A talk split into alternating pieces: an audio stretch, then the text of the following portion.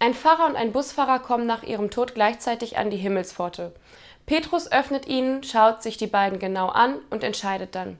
Du Pfarrer kommst in den untersten Himmel und du Busfahrer darfst in den höchsten Himmel. Ich höre wohl nicht recht, beschwert sich der Pfarrer. Jetzt habe ich mein ganzes Leben der Kirche, in der Kirche verbracht und darf nur in den untersten Himmel und der da soll in den höchsten Himmel kommen? Tja, weißt du, sprach Petrus, bei deinen Gottesdiensten haben alle immer nur geschlafen, aber bei ihm im Bus haben alle, die mitgefahren sind, immer aufs innigste zu Gott gebeten. Mhm.